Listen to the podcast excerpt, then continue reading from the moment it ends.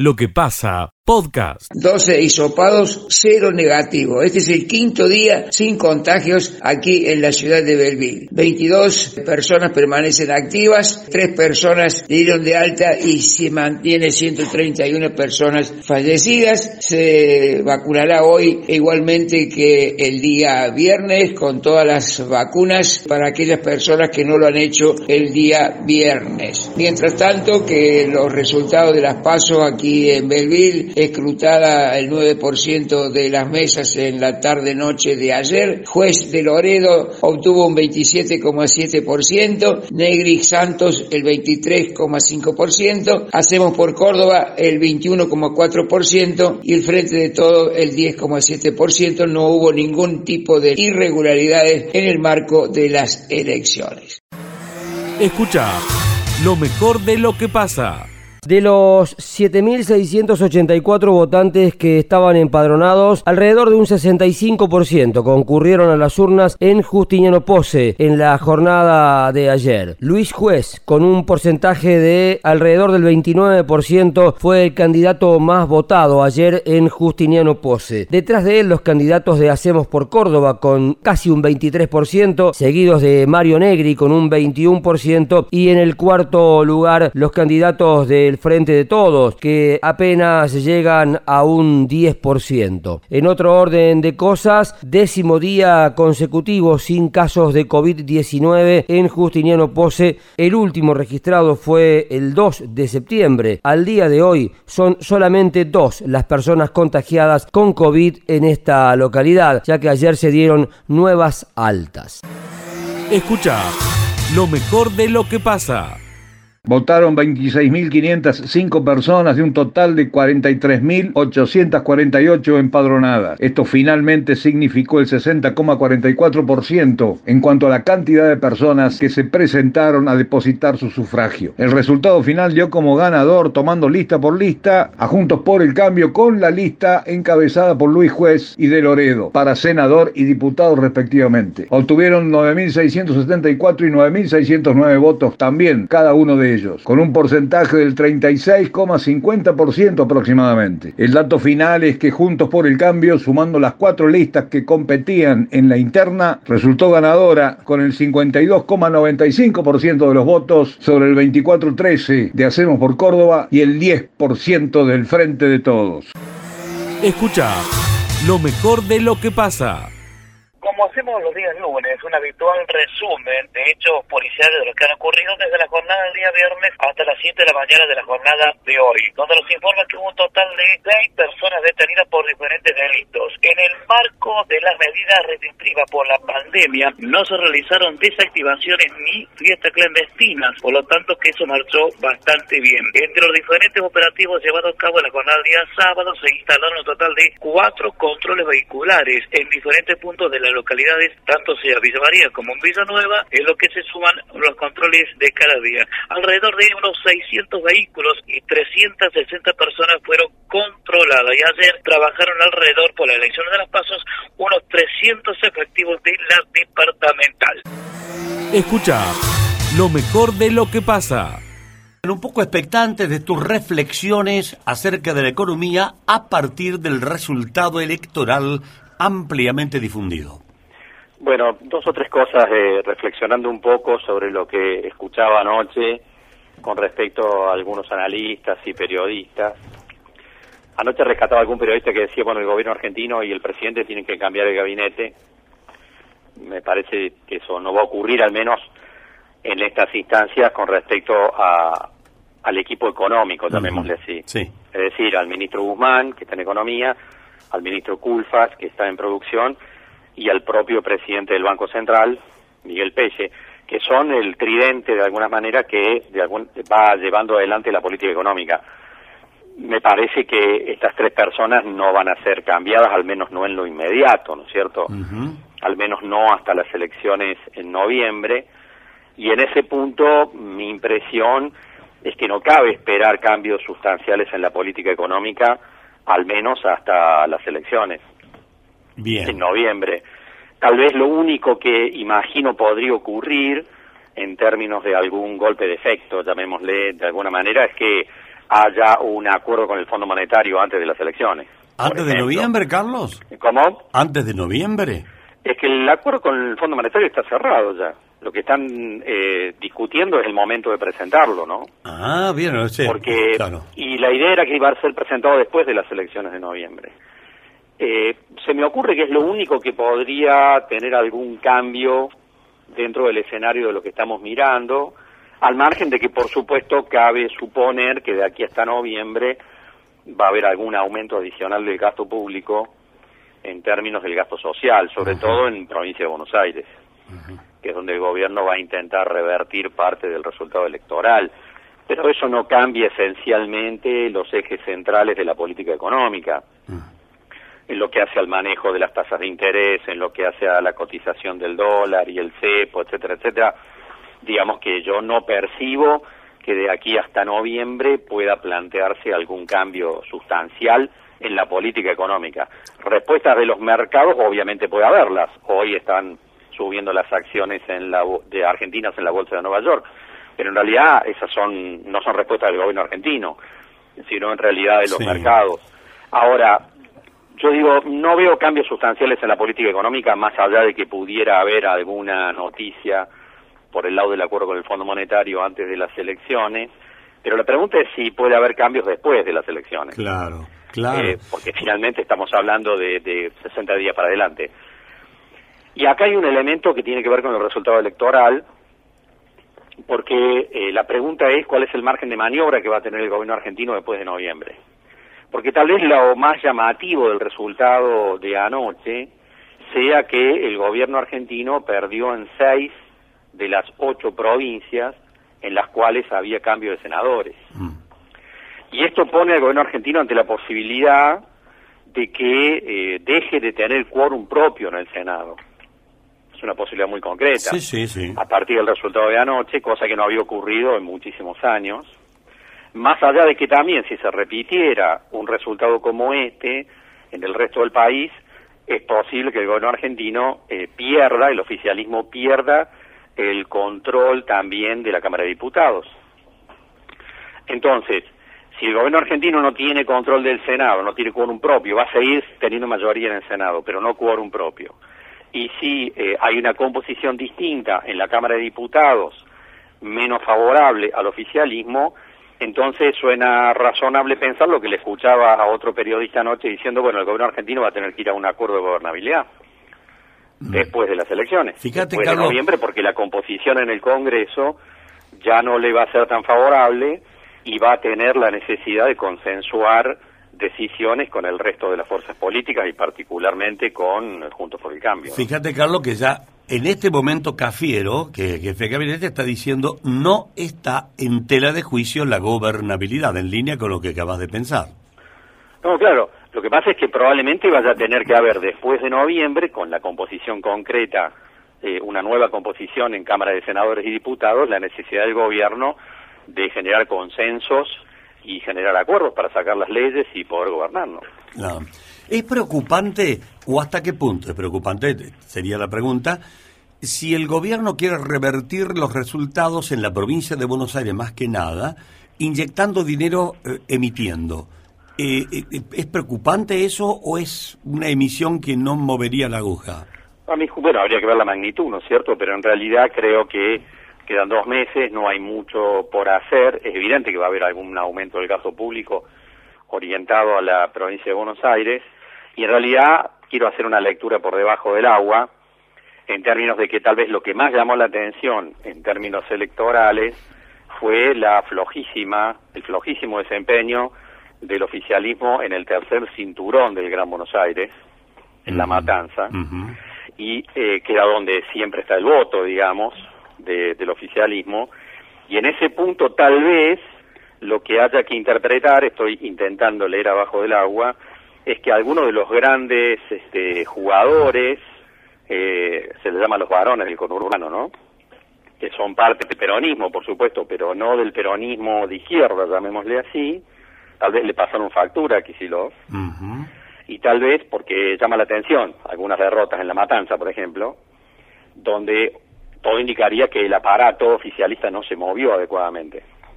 y probablemente eso sea parte de una negociación en los próximos 60 días, ¿no? De tal forma que esa negociación obviamente va a implicar una inyección de dinero. Ahora, no me parece que esto vaya a mover fuertemente el amperímetro Bien. del gasto público y del Bien. déficit fiscal. A lo sumo lo moverás medio punto, digamos, no. Que no es significativo. más- no le hace demasiado una mancha más al tigre dentro del déficit fiscal que existe en este momento, ¿no? Bueno, bueno. Pero de todas maneras, mi impresión es que ahí es donde puede haber algún movimiento que aumente el gasto público en términos sociales de manera relativamente importante, pero yo no veo cambios en la política económica, por supuesto, de aquí hasta las elecciones. Y habrá que ver en función de cómo quede la composición del Congreso después de noviembre, cómo el gobierno argentino eh, empieza un proceso de acuerdo con la oposición para poder seguir adelante y sacar las leyes que se necesitan. Correcto. Bueno, Carlos, muchas gracias por tu análisis post elecciones. Eh, eh, veremos, porque es tan vertiginoso todo, es tan dinámico, que por ahí te necesitamos a mitad de semana con alguna consulta, Carlos. Bueno, sí, por supuesto, va a haber movimientos, cabe esperar movimientos en las bolsas, acciones, títulos en estos días, por supuesto, pero en realidad yo digo, hay que separar eso de la política económica. Correcto. El gobierno argentino no va a modificar su política económica de aquí hasta noviembre, no me cabe ninguna duda, ni creo, ni creo, sería una gran sorpresa para mí, que vaya a desplazar a alguno de los tres funcionarios que acabamos de mencionar. Escucha lo mejor de lo que pasa. Contanos cómo están las escuelas después de ayer. Bueno, Miguel, la- el dictado de clase es normal. El comienza alrededor de las 17.30 aproximadamente a ingresar eh, los empleados de limpieza en los colegios, lógicamente que ayer estuvieron las votaciones de las PASO. Eh, buscamos la palabra de algunos establecimientos educativos porque hicimos un recorrido nosotros temprano con Colegio Rivadavia, el Instituto del Rosario, José Ingeniero, República del Paraguay, Bianco, el Instituto Trinitarios, Héctor Godoy, quien es el director de la Escuela José Ingenieros, charlaba con Radio Villa y se expresaba de esta manera, dictado de clase en todos los colegios es normal. Esto decía Godoy. Buenos días. En los establecimientos educativos de la provincia de Córdoba, las clases son normales. La higiene de los mismos estuvo a cargo de- del Ministerio de Educación de la provincia de Córdoba y se llevaron adelante todas las medidas sanitarias necesarias para que estuviesen hoy los niños en las escuelas sin ningún tipo de problema. Bien, todo normal, Miguel. Entonces, en el dictado de clase comenzaron a limpiar ayer alrededor de las 17.30, ingresó el personal. Una vez que se fueron, que se retiraron todos, comenzó eh, los responsables de limpieza a trabajar para que quede todo en óptimas condiciones. Escucha lo mejor de lo que pasa. Hola Miguel, buenos días. ¿Cómo están ustedes? Cariño a toda tu audiencia. Bueno, como te había prometido, el viernes 10 de septiembre la firma Remates Rurales Sociedad Anónima realizó el especial de Vaquillona en el marco de la fiesta del pueblo de Pozo del Molde. Hubo una entrada de 1030 hembras, la vaquillona preñada y parida en perfectas condiciones genéticamente y estado y de producción, osciló entre los 220, 250, 280, 300 hasta 345 mil. Ese fue el máximo. Después tuvimos la categoría muchas vaquillonas con 90 o 120 días de preñez que oscilaron entre los 140 a los 160 mil. Eso, te vuelvo a repetir, la vaquillona que tenía aparición marzo. Eh, luego vendimos la categoría de la vaquillona para entorar entre los 90 y 120 mil pesos. Hay que destacar que había unas consignaciones impresionantes, impresionantes en la genética. Y después, ya la categoría más chica, estimamos que se vendió entre 300 y 400 pesos el kilo, de acuerdo a la genética de cada categoría. Bueno, también hay que decirlo, había seis toros consignados, no se pudieron vender, lo que indica que a lo mejor el mercado está saturado con el tema de toro, lo que están haciendo mucha inseminación. Así que bueno, de las 1030 cabezas hembras que había, se vendieron en su totalidad y quedaron los seis toros. En mi nombre, Oscar Merkel, quiero agradecerle a todos los amigos, los clientes que han concurrido a, a la subasta para hacer un remate ágil y nuevamente eh, destacar precios récords del país dada a la genética que teníamos. Escucha lo mejor de lo que pasa.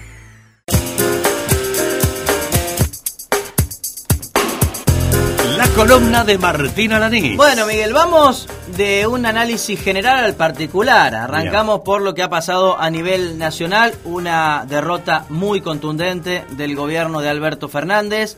En términos generales, 40 a 31, perdió en 18 de las 24 provincias. Cuando decimos que perdió 40 a 31, si fuera una elección ejecutiva, estaría solamente a un punto de perder en primera vuelta, para que veamos la magnitud de la derrota. Bien, bien. No se esperaba una contundencia tan grande en provincias como Córdoba, no se esperaba una contundencia tan grande como en la provincia de Buenos Aires. Allí, de hecho, el oficialismo lo festejaba al resultado después de las 18 horas con los boca de urna. Allí le daban victorias a Victorias Tolosa Paz sobre Santil y Manes. Sin embargo, 5 o 6 puntos terminó arriba en La Paso. Mm. En la primera instancia terminó eh, por encima Manes y Santilli, evidentemente. Perdió provincia de Buenos Aires, perdió Ciudad de Buenos Aires, Santa Fe, Córdoba, Mendoza, Entre Ríos, el centro de la República Argentina. Pero además perdió el sur. Perdió Santa Cruz. Perdió Santa Cruz, perdió Tierra del Fuego, por ejemplo. Perdió en, eh, en Corrientes, en Misiones. Realmente en muy pocas provincias pudo obtener victorias. Para el gobierno nacional esto es un golpe muy duro. ¿Tiene margen para recuperar? Sí, esa, esa sería una pregunta, Martín. ¿Qué puede hacer en dos meses para recuperar lo que ahora se dice como una derrota contundente o catastrófica? Hay de todo tipo de definiciones. Sí. ¿Qué puede hacer? Desde el punto de vista económico, yo creo que pocos. Y del punto de vista electoral, mucho menos, Miguel. Porque en general, las listas, a excepción de Santa Fe, donde hubo primarias, en el resto de las provincias fueron listas únicas. Es Bien. decir, los mismos candidatos de ahora van a ser los Bien. mismos de noviembre. Te, te pregunto entonces, ¿puede la provincia de Buenos Aires aportar a una reversión de resultados? Sí, me gusta mucho la pregunta, Miguel, porque le contamos a la gente que el 38% del padrón electoral de la República Argentina es la provincia de Buenos Aires. Por eso el gobierno buscaba compensar las derrotas ya sabidas en Santa Fe, Córdoba, y Córdoba. Cava con la provincia de Buenos Aires. El masazo de los resultados que se conocieron ayer a las 21 horas obliga a reconfigurar el escenario. ¿Qué dice el gobierno a esta hora?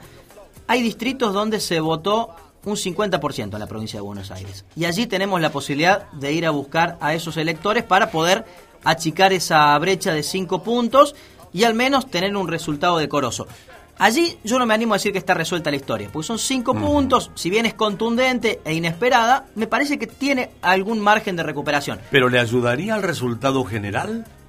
Supongamos No. que de los cinco puntos recupere los cinco. Sí, que terminen iguales. Sí. No, no le ayuda en el total nacional. No, le- no llega. No, no le ayuda al total nacional porque eh, va a sufrir derrotas iguales en los mismos distritos que hemos mencionado. Igual metería algún senador, a lo mejor.